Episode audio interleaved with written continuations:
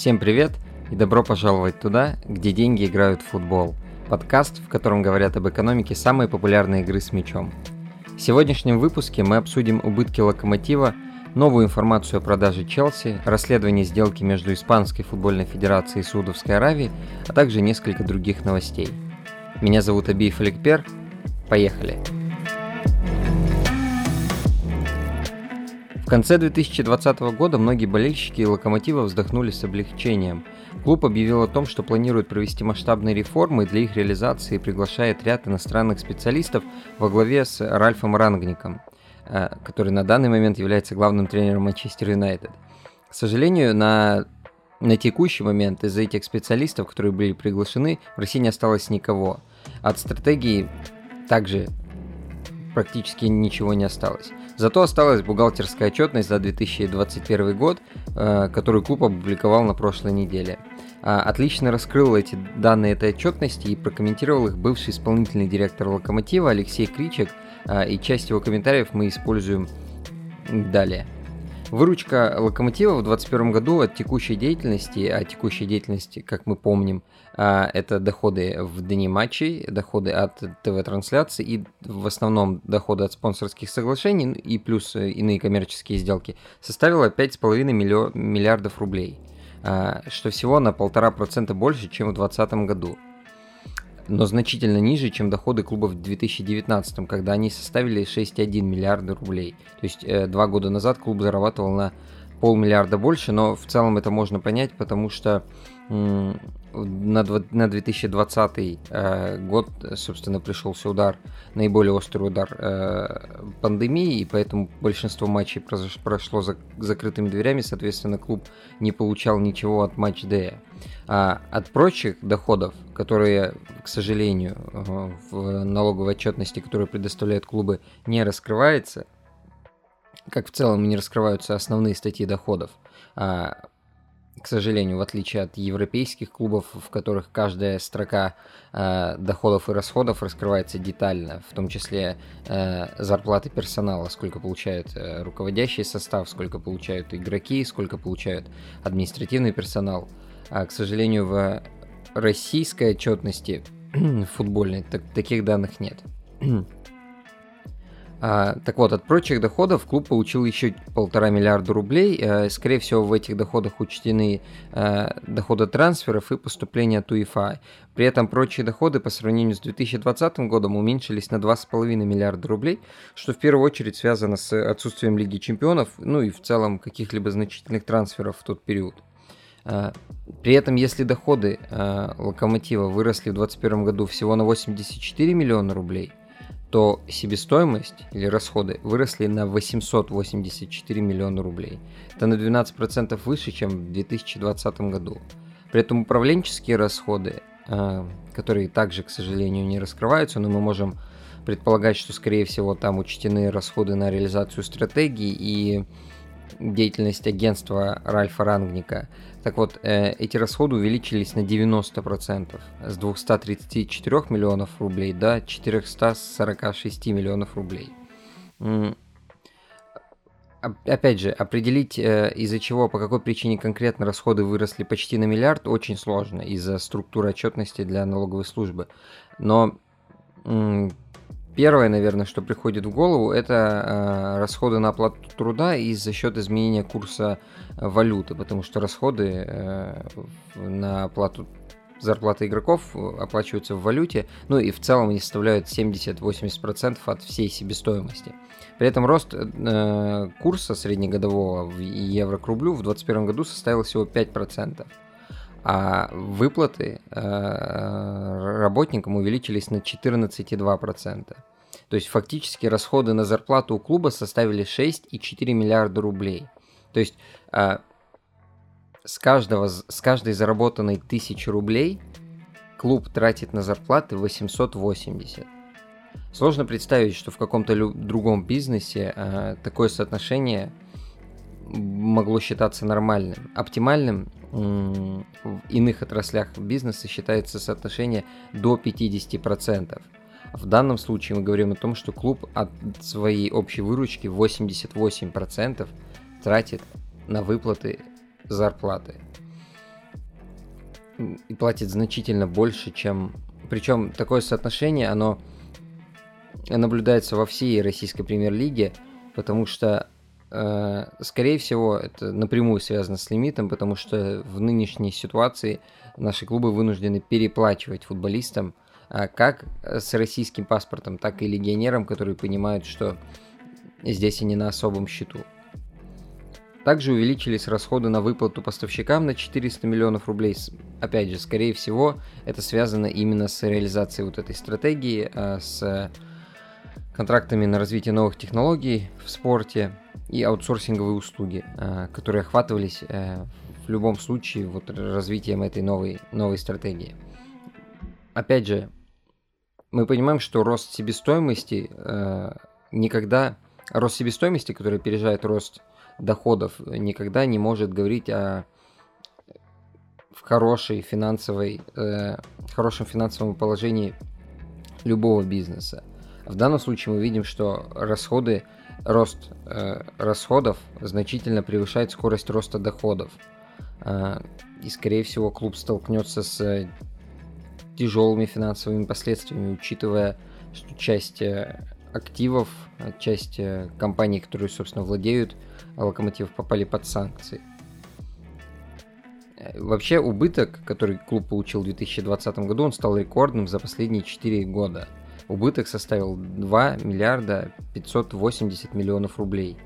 А, ну, это в первую очередь связано с тем, что расходы выросли, а доходы, к сожалению, за ними не успели. А, при этом в 2019 году клуб получал прибыль в размере 604 миллиона рублей. А, и мы понимаем, что если клуб продолжает существовать, значит эти, эти расходы кем-то покрывались. А если мы взглянем на отчетность, мы увидим, что клуб э, взял кредитов на 1,8 миллиарда рублей. А, помимо этого, а, добавочный капитал был увеличен за счет взносов акционеров на полмиллиарда рублей. Кто это сделал, непосредственно РЖД или какая-то их дочка, неизвестно. Вот. Но благодаря этому клуб сейчас держится на плаву. При этом, помимо этого, клуб также привлек э, дополнительное финансирование в размере 600 миллионов рублей у финансовой организации. Скорее всего, это финресурс, э, как заявлял ранее президент Локомотива, который является структурой, которая обеспечивает финансирование клуба. При этом более полную картину, к сожалению, мы не можем получить как раз потому, что Локомотив, как и остальные клубы, не предоставляют расширенную футбольную отчетность, финансовую отчетность, которая помогает понять действительно, на какие средства, за чьи деньги и куда, собственно, клуб тратит деньги. Этого понять мы, к сожалению, не можем. А, причем, на мой взгляд, это довольно неправильно, учитывая, что э, в отличие от другого, любого другого бизнеса, футбол несет в себе является, является значимым социально-культурным явлением. А, не так много других бизнесов, которые обсуждаются еженедельно тысячами, миллионами людей, а, если мы не говорим конкретно про какой-то клуб, а в целом. Не так много а, сфер бизнеса, которые настолько обсуждаемые, настолько привлекают к себе внимание, как футбол, если мы говорим о нем как о бизнесе. Но при этом рассматривается он на уровне обычного бизнеса, который и предоставляет, собственно, такую же отчетность, чего нет в Европе, как я уже говорил. А, мне кажется, в данном контексте было бы гораздо выгоднее как для имиджа самого клуба, так и для имиджа РПЛ, если бы прозрачность а, в их финансовой отчетности была бы значительно выше. Потому что в таком случае остаются, остаются возможности для спекуляций, для высказывания различных мнений, которые не могут быть подкреплены фактами, а, потому что этих фактов невозможно получить. А, в любом случае, а, убытки растут, и, скорее всего, финансовая ситуация локомотива не улучшится. Появляются слухи о том, что они планируют сокращать деятельность Академии клуба. В любом случае, клубу придется искать дополнительные источники финансирования, либо резко сокращать свои расходы. А также будет дополнительно опубликована отчетность для Российского футбольного союза, в которой статьи расходов и доходов а, раскрываются немножко шире. А, там мы уже сможем делать какие-то более точные прогнозы. Испанское издательство El Confidencial опубликовало результаты своего расследования о сотрудничестве Испанской футбольной федерации, Саудовской Аравии и компании-посредника, владельцем которой является защитник Барселоны Жерар Пике. Соглашение между футбольной федерацией и компанией Космос, которая принадлежит игроку Барселоны, было раскрыто через аудиофайлы, которые получила испанская газета. При этом выпуск был опубликован после того, как сама Испанская Федерация на прошлой неделе заявила, что стала жертвой атаки хакеров, которые выкрали электронные письма, текстовые сообщения и иные документы. И буквально через несколько дней после этого было опубликовано расследование испанской газеты. Так вот, в ноябре 2019 года э, Испанская футбольная федерация подписала трехлетнее соглашение о проведении обновленного э, Суперкубка Испании в Саудовской Аравии, заявив, что соглашение приведет к запуску э, нового женского турнира, который будет проходить параллельно, и при этом улучшит шансы Испании на проведение чемпионата мира по футболу в 2030 году. Как именно Суперкубок Испании должен помочь Испани- Испании в заявке на чемпионат мира по футболу, не раскрывается.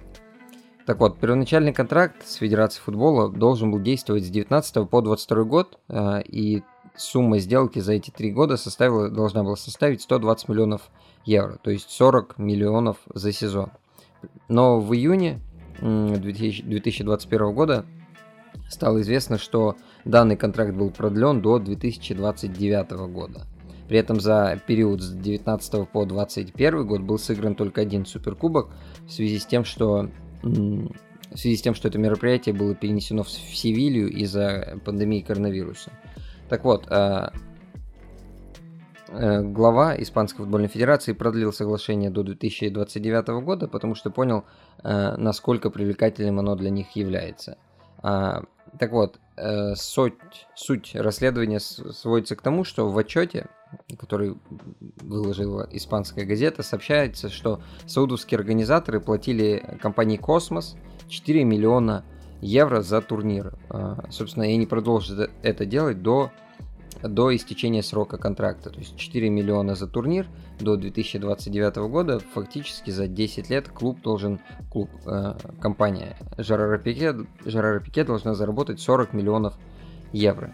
При этом Испанская Федерация заявила, что в данном случае отсутствует какой-то конфликт интересов, э, несмотря на то, что Жерар Пике является футболистом Барселоны, э, и сама Барселона в одном из суперкубков, э, в том самом суперкубке, который уже проводился в Саудовской Аравии, участвовала. При этом конфликта интересов нет. Сам Пике заявил, что ему нечего скрывать, и все, что он сделал, было законно. Он гордится впечатляющей работой, которую они провели. При этом он отделяет свои интересы как э, руководителя коммерческой организации от работы в качестве игрока. А комиссия, которую они получают, в целом а, является среднерыночной. Проверить, э, конечно, эти доводы сложно, потому что у нас нет данных о всех таких сделках, но в целом уже сейчас понятно, что коммерческий потенциал, потенциал Жерар Пике как руководителя коммерческой организации, а возможно и Барселоны в последующем, мне кажется, это один из его приоритетов на сегодняшний момент, а, позволяет нам говорить о том, что он довольно неплох в, в коммерции. Что-то что я посыпался в конце, в, в конце этой новости, но в любом случае каких-то а, санкций со стороны а, Испанской футбольной федерации в адрес посредников вряд ли мы увидим. А для Саудовской Аравии сумма в 4 миллиона, понятно, что не является абсолютно вообще не является значимой, поэтому с их стороны никаких действий не будет. А, очевидно, что футболисты других клубов, как сами другие клубы, могут задуматься о том, насколько беспристрастно судейство в таких матчах, в которых, который фактически организовал э, один из игроков другой команды, но, но это лишь домыслы, проверить это у нас вряд ли когда-либо как-нибудь получится. Бахрейнская инвест-корпорация ведет эксклюзивные переговоры о покупке Милана за 1,1 миллиард долларов. А, согласно многочисленным сообщениям, которые сейчас э, разносятся по социальным сетям, новостным изданием, э, Бахрейнский инвестиционный фонд InvestCorp э, вступил в эксклюзивные переговоры с Elliott Management Group э, собственно, который принадлежит Милан на сегодняшний день, о приобретении клуба. Инвесткорп владеет активами на сумму более 42 миллиардов долларов, сделала предложение в размере 1,1 миллиард Э, долларов. Об этом сообщил Bloomberg. При этом говорится, что сделка находится на продвинутой стадии, чуть ли не близка к завершению. Э, американский, напомню, что американский фонд прямых инвестиций Elliott приобрел клуб в 2018 году после нескольких лет э, довольно, довольно странных лет под руководством китайского владельца, который оставил после себя довольно удручающее зрелище, это большое количество убытков, э, с не, неконкурентный состав по сравнению с, той, с тем же Интером или Ювентусом. Так вот, э, Инвесткорп сейчас э, располагается в Риме, э, и она активно в, вкладывает в недвижимость в Италии, поэтому заинтересована в собственном продвижении за счет э, футбольного клуба. И всем известно, что Милан один из крупнейших клубов не только Италии, но и всей Европы. При этом э, серия А уже сейчас имеет ряд иностранных владельцев, э, в том числе в Аталанте, в Риме, в Болонье, в Ферентине, в Специи, в Венеции. Причем многие из этих инвесторов это американские компании с американским капиталом. А, вот. А ранее в этом месяце Милан подписал а, спонсорское соглашение с разработчиком видеоигр, добавил в свой спонсорский пул еще одного представителя. Причем напомним, что еще пару лет назад у клуба все было довольно печально, потому что в 2019 году был э, получен э, бан на один год на участие в европейских соревнованиях, а в октябре 2019 года клуб заявил о рекордных финансовых потерях. Убытки тогда составили 160 миллионов долларов. Э, при этом э, за, в следующем году дефицит достиг аж 194 миллионов. Э, после этого произошла смена собственников, и это было довольно успешным решением в течение последних 18 месяцев, а, несмотря даже на пандемийный период, а, Милан смог заключить 26 новых коммерческих сделок, а, и его последние финансовые отчеты показали увеличение спонсорских доходов на 20 миллионов евро по сравнению с предыдущим годом. Так что сейчас финансы клуба находятся в более-менее стабильном состоянии, и естественно, естественно, что он стал представлять собой более интересный э, инструмент для вложения инвестиций. В целом мы понимаем, что футбольные клубы чаще всего приобретаются либо как э, э, либо как средство для продвижения в стране, как это сделал Манчестер Сити, как это сделал ПСЖ, да, когда, где, где продвигается Катар или Саудовская Аравия, а, либо это как источник получения трофеев, когда речь уже не идет о деньгах. Ну, в таком случае первым на ум, наверное, приходит Челси, который а, в первые 3-4 года в, с владения со стороны Абрамовича вообще не считался с какими-то убытками. Делались огло- огромные вливания как в клуб, как в инфраструктуру, как в игроков, а, только ради того, чтобы завоевывать, завоевывать трофеи. Вот, а, скорее всего, здесь речь идет о том, что бахрейнская компания хочет увеличивать свое влияние в целом на территории Италии, и владение таким исторически важным для Италии клубом может быть хорошим толчком для этого. Консорциум во главе с семьей Рикетс, которые являются главными владельцами Чикаго Капс из э, Национальной баскетбольной ассоциации, официально вышли из гонки за приобретение э, Челси – Инвестиционная группа Ricketts сотрудничала с миллиардером и основателем хедж-фонда Кеном Гриффином, который владеет Cleveland Cavaliers, это также клуб из НБА, в попытке купить Челси.